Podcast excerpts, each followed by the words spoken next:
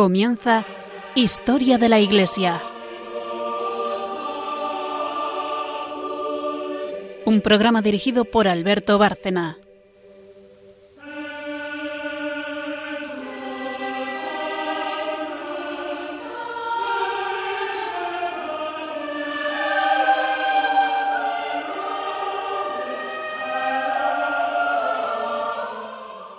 Buenas noches, oyentes de Radio María y de Historia de la Iglesia. Buenas noches, María Ornedo. Buenas noches. Buenas noches, Carmen Montis. Buenas noches a todos. Y buenas noches a todos nuestros oyentes. Eh, voy a empezar haciendo un pequeño resumen de esta serie ya muy larga, porque no siempre lo hago, y, y es bueno hacerlo porque ya llevamos mucho tiempo con los padres de la Iglesia y seguimos. El programa, como siempre, tendrá tres secciones. Empezamos con la parte histórica, en la cual hacemos historia de la época y como estamos en Padres de la Iglesia, del padre del que vamos a hablar, o los padres, en este caso, en este programa es uno. La segunda sección que hará Carmen es sobre un santo, en este caso relacionado con el tema que estamos viendo. Y la tercera sección que hace María, principalmente, es eh, magisterio de la Iglesia, pero magisterio que tiene que ver con ella, con lo que estamos viendo. Así que después de una primera pausa, unos segundos, y empezamos ya. siervos de Dios.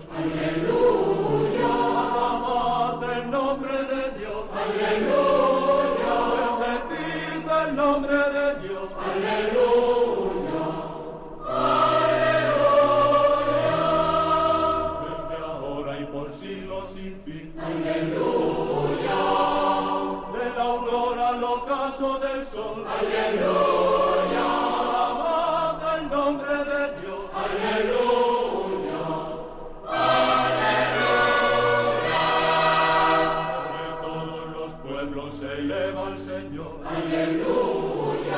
Más alta que el cielo la gloria de Dios. Aleluya.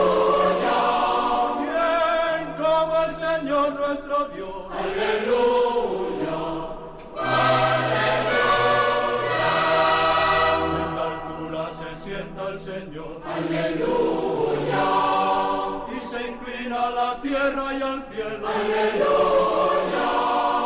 Y levanta del polvo al humilde. Aleluya. Aleluya. El estiércol al pobre levanta. Aleluya. Entre príncipes le hace sentar. Aleluya todos los reyes del pueblo. Aleluya.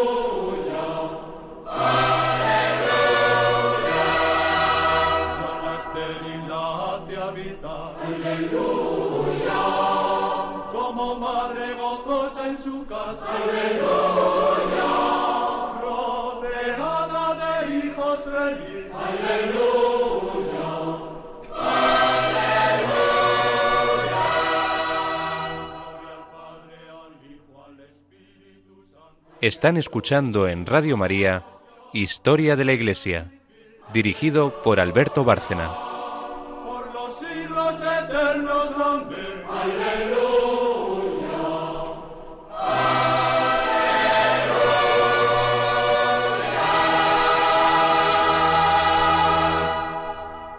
Bueno, por, eh, empezamos mm, retomando el hilo donde estábamos, pero para quien no nos haya seguido, sobre todo, padres de la Iglesia los tenemos orientales y occidentales, o griegos y latinos. Eh, llevamos con los de Oriente mucho tiempo. Hemos visto ya los principales eh, hace mucho tiempo también, hace meses o casi un año. Y estamos viendo ya la parte final. Pero en la parte final los hay eh, muy importantes, muy destacados. Y llevamos varios programas con padres orientales, es decir, de la parte del imperio bizantino. Pero conviene recordar siempre que los padres de la Iglesia, como decía San Juan Pablo II en una carta apostólica que les destinó, Patres Ecclesiae, de 1980, son los que, con su profundidad y riqueza de sus enseñanzas, engendraron la Iglesia y, la formaron en el transcurso de los primeros siglos. Y recordar también que el Concilio de Trento estableció que a nadie le es lícito interpretar la escritura contra el consenso unánime de los padres. O sea que estamos hablando precisamente de las bases de la teología católica. Y ya hemos hablado también muchas veces de la relación que existe entre las escuelas eh, socráticas eh, atenienses, Platón, Aristóteles, y estos padres teólogos de la Iglesia que conocen muy bien también la filosofía griega. Antes de entrar en materia, recordemos que estamos en tiempo de concilios y herejías. Eh, los padres de la Iglesia, todos ellos van a tener una participación muy destacada en combatir las herejías, en ir sentando con firmeza los dogmas relativos a Cristo, a la Santísima Trinidad y a las tres personas que la forman. Eh, en los programas anteriores eh, pues, estábamos hablando precisamente del tema del monotelismo, eh, una herejía que sostenía que en Cristo, aunque hubiera dos naturalezas, había una sola voluntad que era la divina. Bueno, pues con esto ya estuvimos en el programa anterior, pero hoy vamos a continuar, porque precisamente el padre de la iglesia que nos trae Carmen hoy y del que nos va a hacer una pequeña biografía, San Anastasio, es otro de esos padres que también atacó eh, de los monotelitas, eh, sosteniendo con firmeza que, por supuesto, en Cristo había dos voluntades. La voluntad divina, por supuesto, porque es perfecto Dios y perfecto hombre, pero también la voluntad humana, la suya, que se somete a la voluntad del Padre, como ya comentamos en programas anteriores. Eh, por ahí vamos a empezar con San Anastasio, eh, y eh, en él se dan varias circunstancias que relacionan precisamente todos los temas que estamos viendo últimamente. Monacato, eh, dogmas de la Iglesia, concilios ecuménicos y a golpe de concilios, a golpe de debate entre los obispos de, de, aquel tiempo, se va asentando la doctrina y se van rechazando las herejías que habían surgido en torno a la figura de la Trinidad. San Anastasio es monje, eh, está en ese imperio bizantino que quiero comentar de paso, que ya en estos siglos, eh, del sexto al ocho, eh, empieza a entrar en grave crisis, porque aunque se había mantenido en pie después de la caída de Roma, de la parte occidental del imperio, ya en el siglo VII, sobre todo, no digamos en el VIII, tiene un grave ataque por parte del Islam, que le va arrebatando territorios y precisamente pues en los en este programa y en el próximo, es cuando se expande el Islam por territorios bizantinos, con lo cual es un imperio que en parte está sitiado.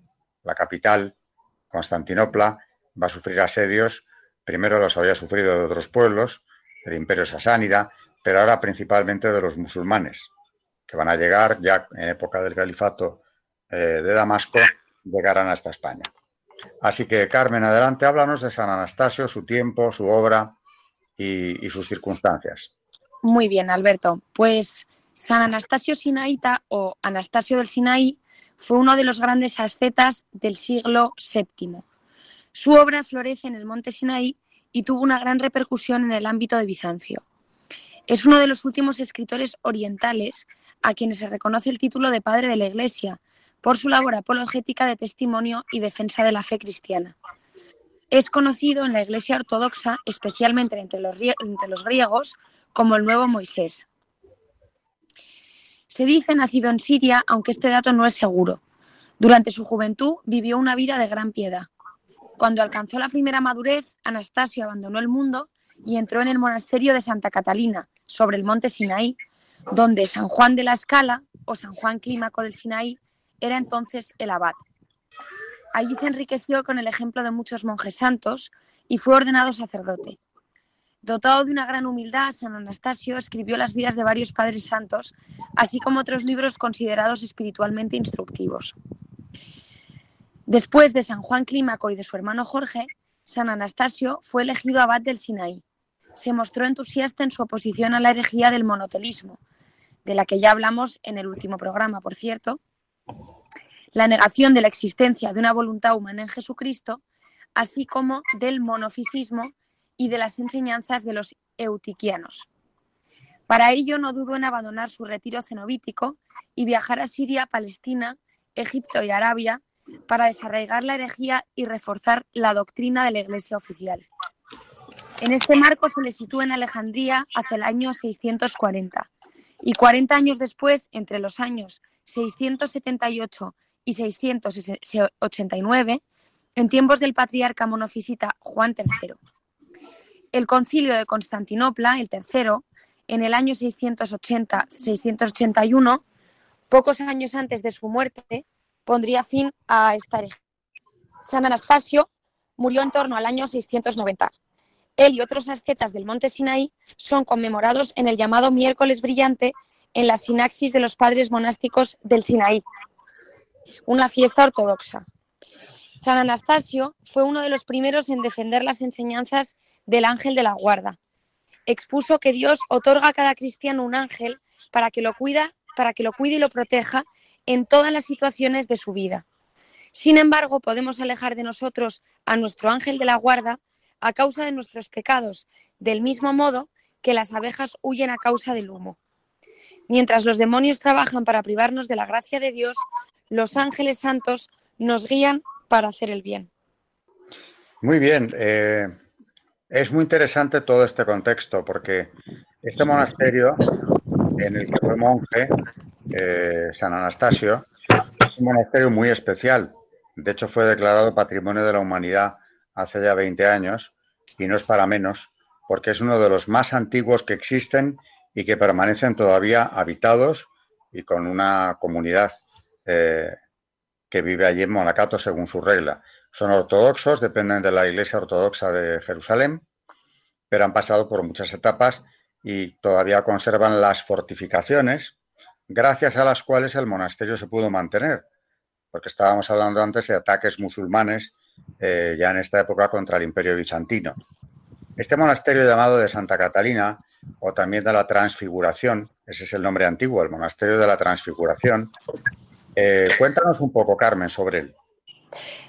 Pues em, en el monasterio del, que, del monte de Santa Catalina, eh, del monte Sinaí, del que vamos a hablar ahora, también se llama el Monasterio de la Transfiguración o el Monasterio de Santa Catalina y está situado en la boca de un cañón de difícil acceso a pies del monte Sinaí en Egipto. Está construido donde la tradición supone que Moisés vio la zarza que ardía sin consumirse. Se trata de uno de los monasterios más antiguos que continúan habitados. También se le conoce con el nombre de Monasterio de la Zarza Ardiente.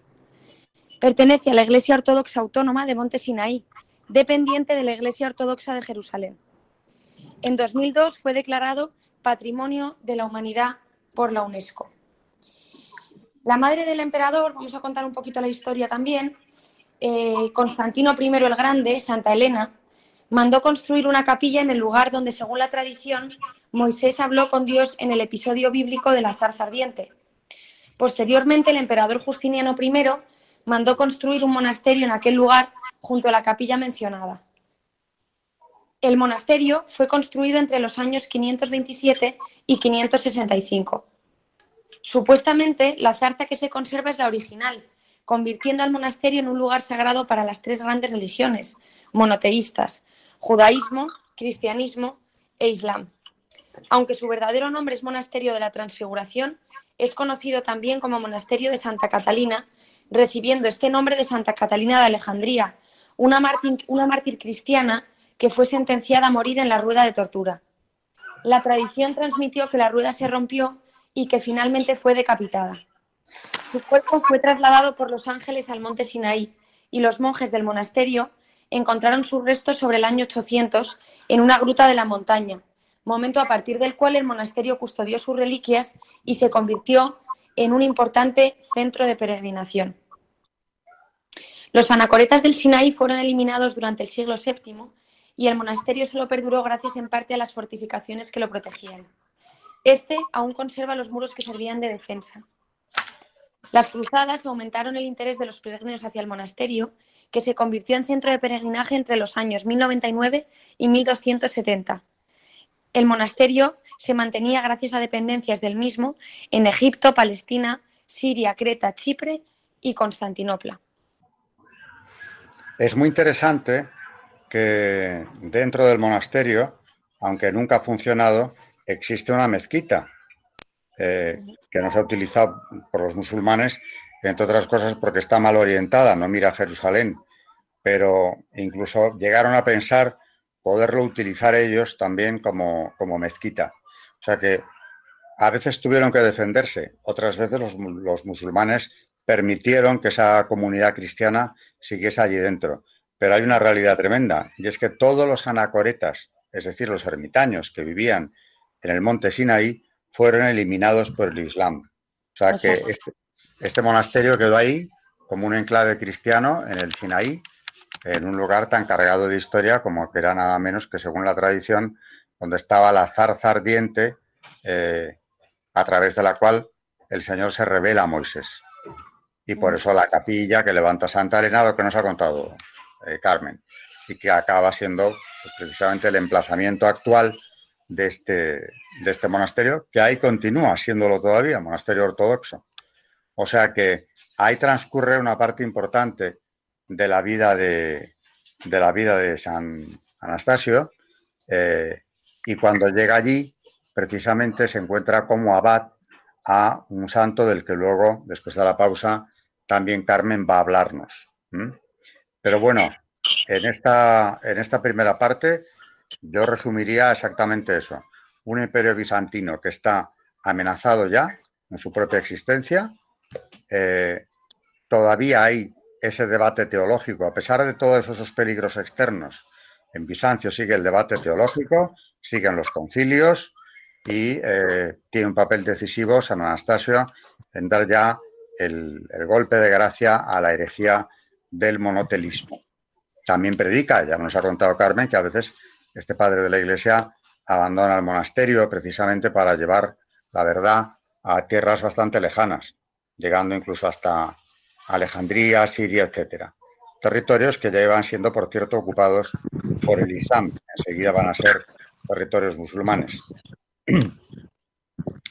Así que hacemos una pausa y nos vamos con eh, el santo del día, que como ya he dicho, tiene mucha relación con este padre de la Iglesia que estamos tratando hoy.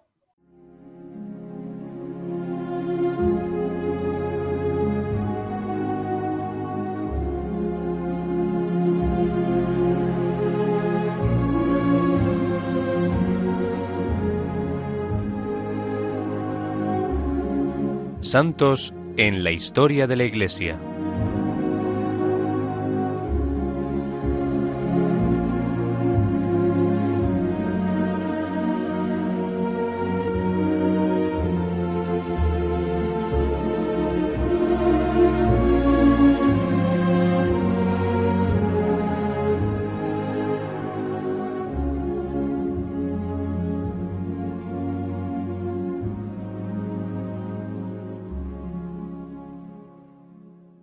Pues como decía Alberto, nuestro santo de hoy tiene mucho que ver con el padre de la Iglesia y ahora lo vamos a ver. Hoy vamos a hablar de San Juan Clímaco, que, eh, cuya fiesta es el 30 de marzo. San Juan Clímaco nació en Palestina y se formó leyendo los libros de San Gregorio Nacianceno y de San Basilio. A los 16 años se fue de monje al monte Sinaí. Después de cuatro años de preparación, fue admitido como religioso. Él mismo narraba después que en sus mismos años en sus primeros, hubo dos factores que le ayudaron mucho a progresar en el camino de la perfección. El primero, no dedicar tiempo a conversaciones inútiles. Y el segundo, haber encontrado un director espiritual santo y sabio que le ayudó a reconocer los obstáculos y peligros que se oponían a su santidad. De su director aprendió a no discutir jamás con nadie y a no llevarle jamás la contraria a ninguno si lo que el otro decía no iba contra la ley de Dios o la moral cristiana. Pasó 40 años dedicado a la meditación de la Biblia, a la oración y a algunos trabajos manuales, y llegó a ser uno de los más grandes sabios sobre la Biblia de Oriente, pero ocultaba su sabiduría y en todo aparecía como un sencillo monje más, igual a todos los otros. En lo que sí aparecía distinto era en su desprendimiento total de todo afecto por el comer y el beber. Sus ayunos eran continuos y los demás decían que pareciera como si el comer y el beber más más bien le produjera disgusto que alegría. Era su penitencia ayunar, ayunar siempre. Su oración más frecuente era, pedir el, el pedir perdón a Dios por los propios pecados y por los pecados de los demás. Los que lo veían rezar afirmaban que sus ojos parecían dos aljibes de lágrimas. Lloraba frecuentemente al pensar en lo mucho que todos ofendemos cada día a nuestro Señor, y de vez en cuando se entraba a una cueva a rezar y allí se le oía gritar, Perdón, Señor, piedad, no nos castigues como merecen nuestros pecados. Jesús misericordioso, tened compasión de nosotros los pobres pecadores. Las piedras retumbaban con sus gritos al pedir perdón por todos. El principal don que Dios le concedió fue el ser un gran director espiritual. Al principio de su vida de monje, varios compañeros lo criticaban, diciéndole que perdía demasiado tiempo dando consejos a los demás, que eso era hablar más de la cuenta. Juan creyó que aquello era un caritativo consejo y se impuso la penitencia de estarse un año sin hablar nada ni dar ningún consejo. Pero al final de aquel año se reunieron todos los monjes de la comunidad y le pidieron que por amor a Dios y al prójimo siguiera dando dirección espiritual, porque el gran regalo que Dios le había concedido era el de saber dirigir muy bien las almas. Y empezó de nuevo a aconsejar. Las gentes que lo visitaban en el monte Sinaí decían de él, así como Moisés cuando subió al monte a orar, bajó luego hacia sus compañeros con el rostro totalmente iluminado, así este santo monje, después de que va a orar a Dios, viene a nosotros lleno de iluminaciones del cielo para dirigirnos hacia la santidad. El superior del convento le pidió que pusiera por escrito los remedios que él daba a la gente para obtener la santidad y fue entonces cuando escribió el famoso libro del cual le vino luego su apellido, Clímaco o Escalera para subir al cielo. Se compone de 30 capítulos que enseñan los 30 grados para ir subiendo en santidad hasta llegar a la perfección. El primer peldaño o la primera escalera es cumplir aquello que dijo Jesús. Quien desee ser mi discípulo tiene que negarse a sí mismo. El primer escalón es llevarse la contraria a sí mismo, mortificarse en algo cada día. El segundo es tratar de recobrar la blancura del alma pidiendo muchas veces perdón a Dios por pecados cometidos. El tercero es el plano propósito de enmendarse y cambiar de vida. Los últimos tres, los peldaños superiores, son practicar la fe, la esperanza y la caridad. Todo el libro está ilustrado con muchas frases hermosas y con agradables ejemplos que lo hacen ser un libro muy bonito. A San Juan Clímaco le concedió Dios otro gran regalo y fue el de lograr llevar la paz a muchísimas almas angustiadas y llenas de preocupaciones. Llegaban personas desesperadas a causa de terribles tentaciones y él les decía, oremos porque los malos espíritus se alejan con la oración. Y después de dedicarse a rezar por varios minutos en su compañía, aquella persona sentía una paz y una tranquilidad que antes no había experimentado. El santo le decía a la gente, así como los israelitas quizás no habrían logrado atravesar el desierto si no hubieran sido guiados por Moisés, así muchas si no tienen un director espiritual que los guíe. Y él fue ese guía providencial para millares de personas por 40 años. Un joven que era dirigido espiritualmente por San Juan Clímaco estaba durmiendo en una gran roca a muchos kilómetros del santo cuando yo que éste le llamaba y le decía, aléjese de ahí. El otro despertó y salió corriendo, y en ese momento se desplomó la roca, de tal manera que lo habría aplastado si se hubiera quedado allí. Era tal la fama que tenían las oraciones de San Juan Clímaco que el mismo Papa San Gregorio le escribió pidiéndole que lo encomendara en sus oraciones y envió camas para que pudiera hospedar a los peregrinos que iban a pedirle dirección espiritual. Cuando ya tenía más de 70 años, los monjes lo eligieron abato superior del monasterio del Monte Sinaí y ejerció su cargo con satisfacción y provecho espiritual de todos. Cuando sintió que la muerte se acercaba, renunció al cargo de superior y se dedicó por completo a preparar su viaje a la eternidad. Y al cumplir los 80 años murió santamente en su monasterio del Monte Sinaí. Jorge, su discípulo predilecto, le pidió llorando, Padre, lléveme en su compañía al cielo. Él oró y le dijo, tu petición ha sido aceptada. Y poco después murió Jorge también.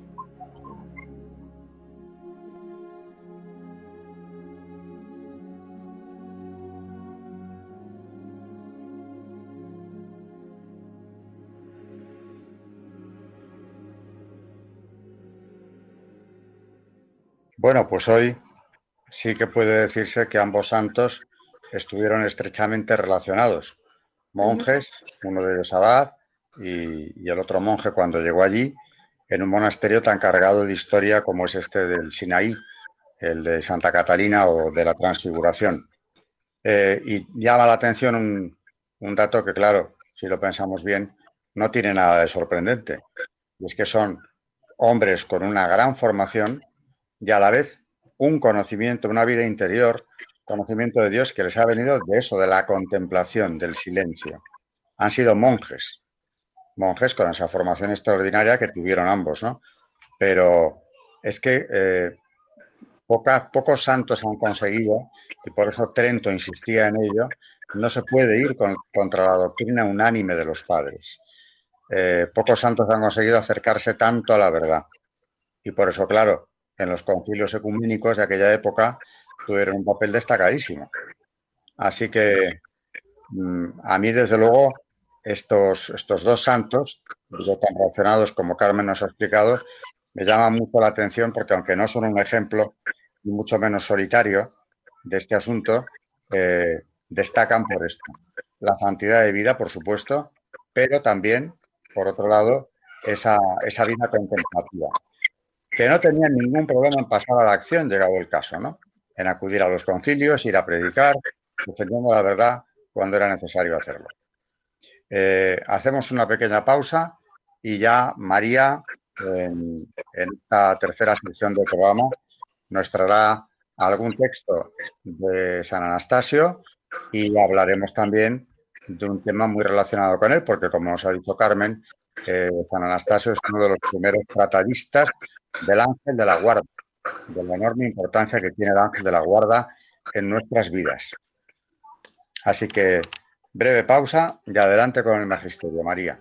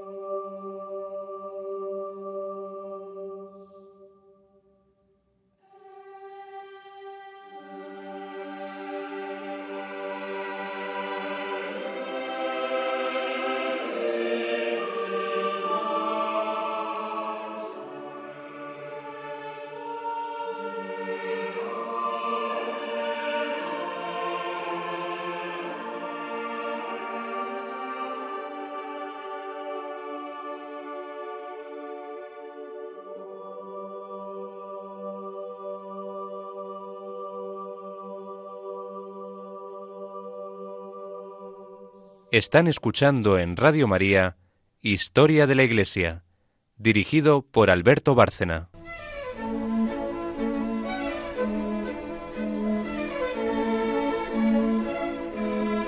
El Magisterio de la Iglesia.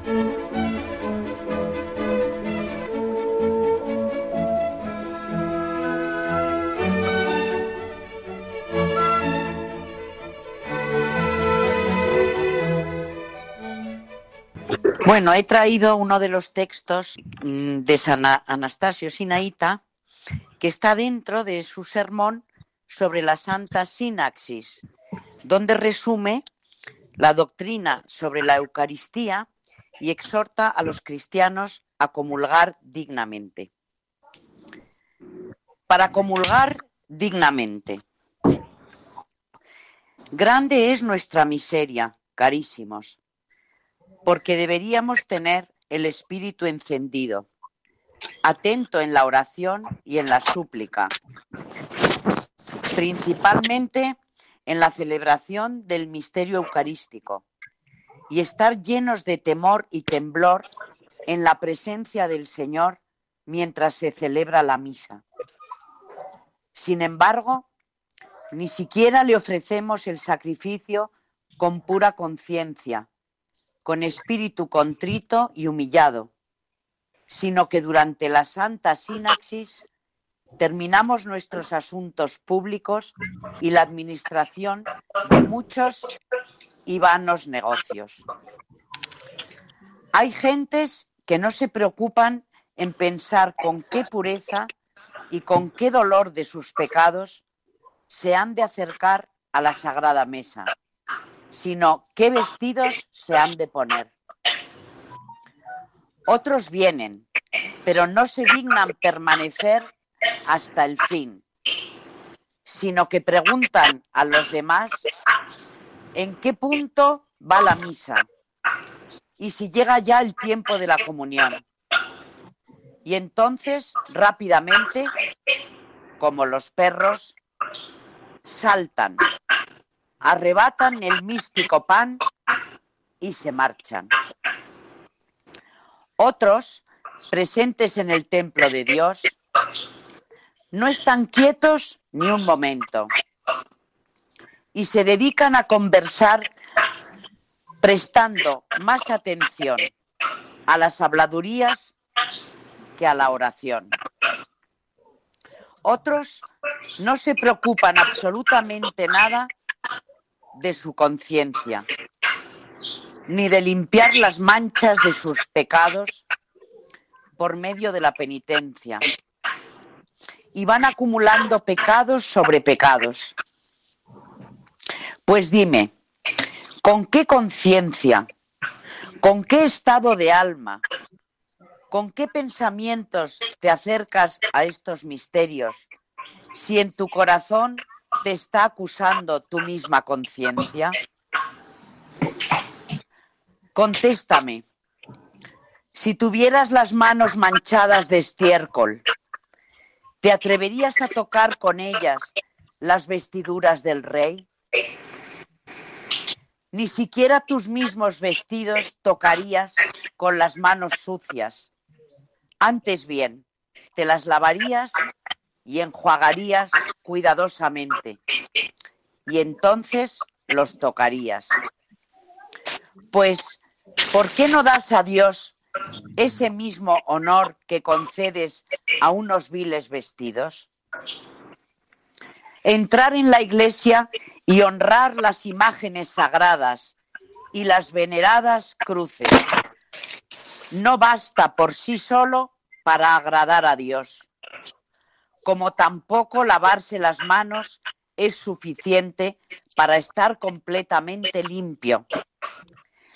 Lo que verdaderamente es grato a Dios es que el hombre huya del pecado y limpie sus manchas por la confesión y la penitencia, que rompa las cadenas de sus culpas con la humildad del corazón y así se acerque a los inmaculados misterios.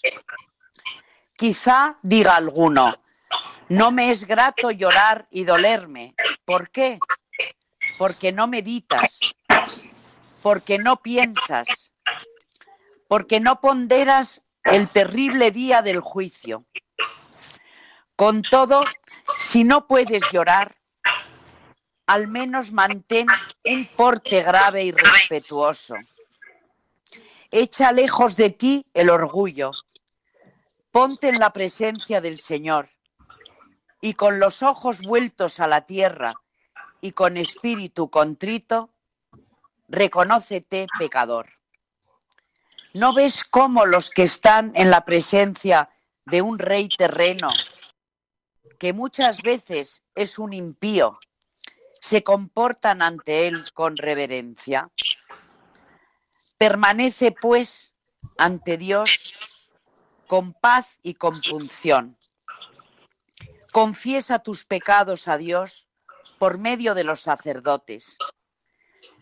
Condena tus propias acciones y no te avergüences porque hay una vergüenza que conduce al pecado y una vergüenza que es honor y gracia.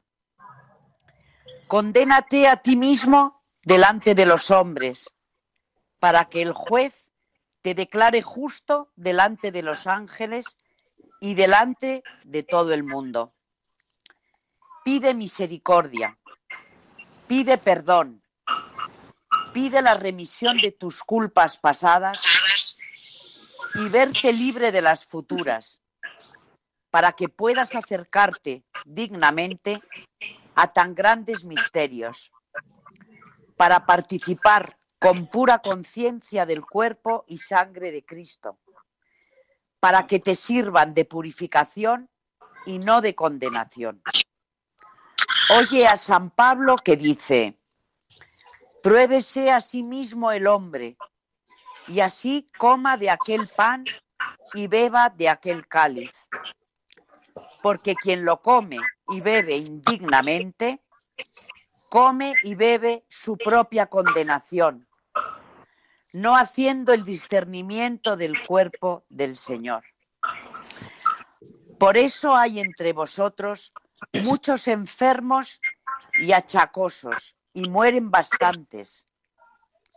¿Comprendes ahora cómo la enfermedad y la muerte provienen con mucha frecuencia de acercarse indignamente a los divinos misterios? Pero tal vez dirás, pues ¿quién es digno? También caigo yo en la cuenta de esto. Y sin embargo, serás digno con tal de que quieras. Reconócete pecador. Apártate del pecado. Huye de la maldad y de la ira. Practica obras de penitencia. Revístete de templanza, de mansedumbre y de longanimidad. De los frutos de la justicia saca compasión y entrañas de misericordia para los necesitados, y entonces te habrás hecho digno. Bueno, pues aquí termina este trozo tan impresionante sobre cómo recibir la comunión dignamente. Y pienso, bueno, lo lejos que estamos nosotros, ¿no? Muchas veces de, de recibir la, comunión dignamente. Otra de las cosas que hemos traído al programa es eh, el ángel de la guarda, del cual tiene un escrito en el que dice que a cada cristiano ortodoxo, ya nos lo comentó antes Carmen, Dios le ha dado un ángel guardián que le protegerá toda su vida, si es que aquel no lo aleja con sus malas acciones. Así como el humo ahuyenta a las abejas y las palomas huyen ante un mal olor, así también el ángel que cuida nuestra vida lo alejan nuestros pecados, tales como ebriedad, desenfreno, odio, ira y otras maldades. Por eso David dijo en sus salmos, no, mm, el, el ángel no deja que tu pie dé un paso en falso, no duerme tu guardián. Está dentro del Salmo 123. Es decir, que no dejará que tu pie te haga caer frecuentando más los juegos que la iglesia, amando trivialidades y fábulas, más que las santas escrituras. Cuando el cristiano es justo, el ángel de Dios se alegra. Pero cuando aquel comienza a mentir, a robar, a beber sin control, a dejar de visitar la iglesia, a enfadarse, a ser avaro, entonces el ángel de Dios se entristece, mientras los demonios bailan de alegría, llenando a la persona de toda clase de maldades, a cual más vil. Entonces, hombre, no permitas que tu ángel deje de escribir tu nombre por culpa de tu propia dejadez, porque a cada fiel Dios le dio un ángel que escribe todas sus buenas acciones. Estemos siempre atentos. El ángel de Dios bueno es callado, piadoso, modesto, mientras que el ángel malo es iracundo, orgulloso, rencoroso, lleno de maldades. Rechacémosle con el temor de Dios y no le dejemos lugar en nuestra alma. Y al ángel bueno, abrámosle el corazón para recibirlo y que nos instruya en la verdad y nos libre de las artimañas del enemigo. Ya decía San Basilio el Grande que los ángeles escriben el nombre de todos los que entran en la iglesia sin enfados y sin maldades, y así su nombre mm, estará escrito mm, en el cielo, ¿no? En las personas que, bueno, pues que no se han dejado llevar por el ángel malo, sino por el ángel bueno. Es verdad que, que tenemos que aprovecharnos del ángel de la guarda, ¿no? Que decían que es este ángel de cada que tenemos cada uno solo sirve para cada uno de nosotros. Es decir, que su función, cuando nosotros morimos, acaba la función de ese ángel.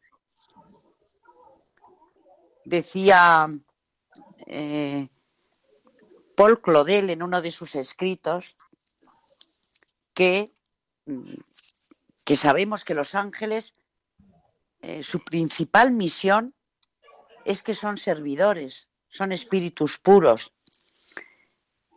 Fue, fue Satanás el primero que dijo, no serviré, porque no quería servir, y menos servir al hombre, que considerado, por supuesto, y envidiado por, por los ángeles malos, ¿no? Yo creo que es verdad que la envidia de los demonios al ver cómo Dios había perdido la cabeza por su criatura, mm, no lo podían soportar, ¿no? Y entonces, pues es un, tentador muy peligroso, pero es verdad que contamos con nuestro ángel de la guarda que nos va a ayudar siempre en la vida a cumplir la voluntad de Dios. El servicio que realizan los ángeles es doble porque sirven a Dios y sirven a las criaturas. Como Dios es perfecto y autosuficiente, Él no necesita ningún servicio. Ahora bien, dado que Dios es infinito, para producir un efecto finito, le conviene emplear un medio finito, una criatura que le haga en cierto modo de límite, que le sirva en cuanto límite y en este sentido de fin. Servir a Dios es fijarlo en nosotros mismos, conservarlo, servare, transformar la virtud desde lo general a lo particular, aceptar plenamente lo que nos da siguiendo la disposición o construcción establecida por la providencia, hacer plenamente lo que nos pide. Bueno, yo creo que, que estos son unas nociones más o menos de lo que es el ángel, lo que es un ángel y lo que es en particular el ángel de la guarda. ¿no? Es verdad que la, eh, lo que es inducción en el ángel se convierte en seducción en el diablo. Las partes bajas de nuestra naturaleza corrompida se prestan al arrastre del violín infernal.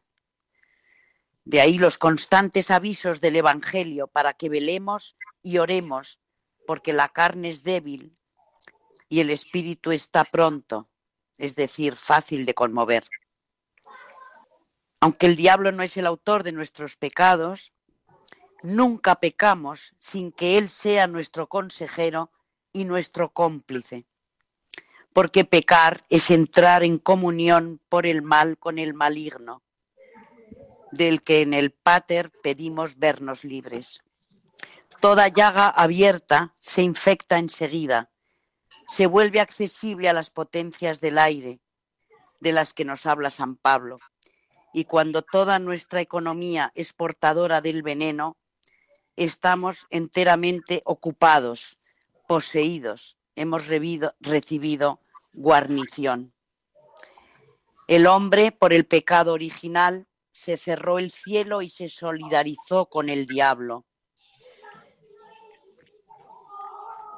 Como el hombre es el diablo por el pecado, así también lo es el mundo, porque es del hombre. Por eso llaman a Satán príncipe de este mundo. Él es el tentador. En cambio, la acción de los ángeles buenos, conforme al curso natural de las cosas hacia su fin, es siempre suave, correctora, medicinal. La acción aberrante del diablo es violenta y hace volar cualquier cosa en pedazos. Quien se presta a la tentación somete su alma y su cuerpo al diablo, en detrimento de ambos. Gracias al Espíritu es como conoceremos mejor los espíritus y no las representaciones simbólicas que Dios pueda permitirles asumir.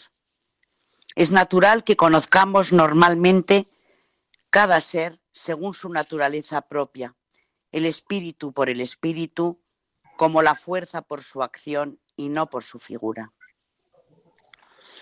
Bueno, estas, líneas sobre los ángeles están dentro de unos textos, de unas notas sobre los ángeles que en su día escribió Paul Claudel. Y bueno, pues eh, como hemos dicho, mm, este padre de la Iglesia escribió sobre el ángel de la guarda y es de los primeros escritos que tenemos sobre el ángel de la guarda, mm, los escritos que tenemos sobre San Atanasio el Sinaita. Claro, eh, es importante destacarlo y además eh, también ese matiz de que puede dejarse de nosotros. A mí me dijo un sacerdote, exorcista, hace ya años, que el ángel de la guarda se puede alejar, pero también puede volver. Así que, como nos ha dicho antes Carmen, mm, si el ángel se aleja del hombre al que custodia, precisamente por el pecado, porque esto es lo que le aleja, como el humo eh, espanta a las abejas, decía el santo, de la misma manera puede volver después. Es decir, el hombre puede incluso eh, siempre volver a Dios, Dios le está esperando siempre, puede haber una conversión, puede apartarse de la vida de pecado y volverá a encontrarse con esa protección del ángel. Ahora, claro, mm, por lo que Carmen nos ha contado, efectivamente no es un pecado lo que le aleja de nosotros, es ya una actitud de pecado, es un vivir en el pecado. Y sin embargo, no nos pierde de vista, siempre está dispuesto a ayudarnos a poco que nosotros queramos cumplir la voluntad de Dios, porque indiscutiblemente somos libres. O sea que tanto si obramos el bien como si hacemos el mal, es porque nuestra libertad nos lo permite. El ángel en lo que nos ayuda es hacer el bien y siempre puede volver. Pero en principio está con nosotros. Dios le ha asignado esa misión.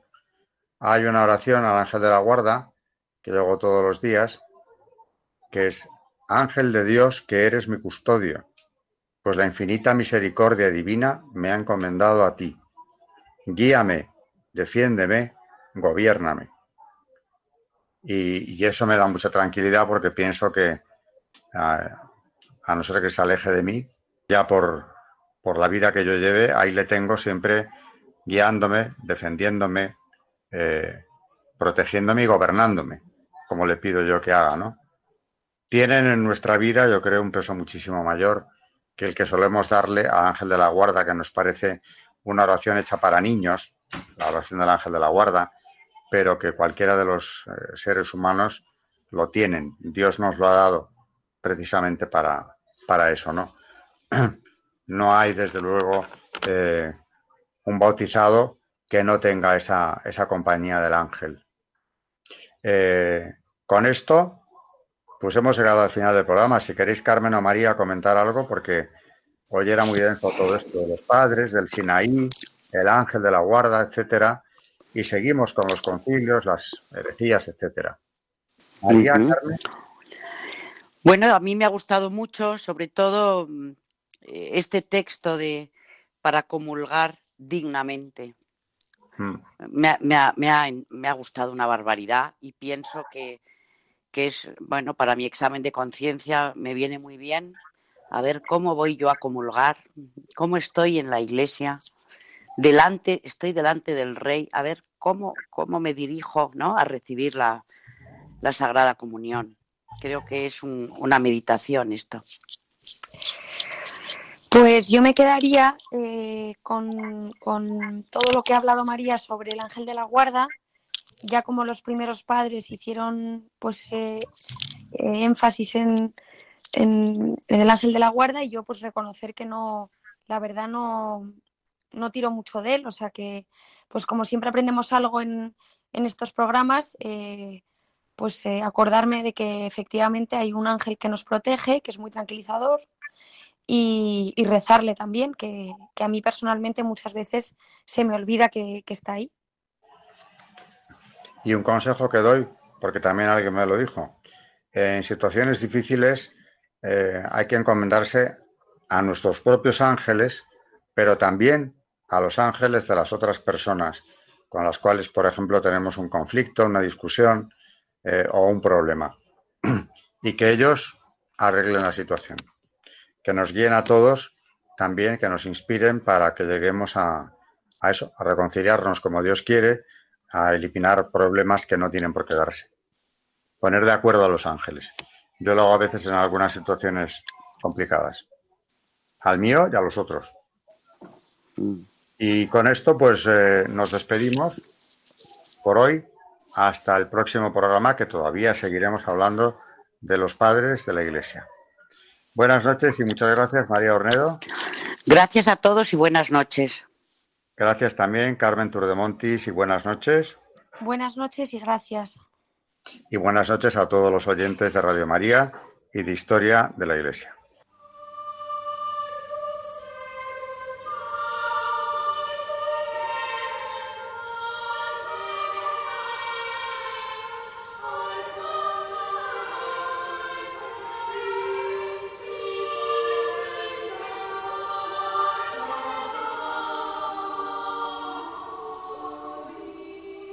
Han escuchado Historia de la Iglesia, un espacio dirigido por Alberto Bárcena.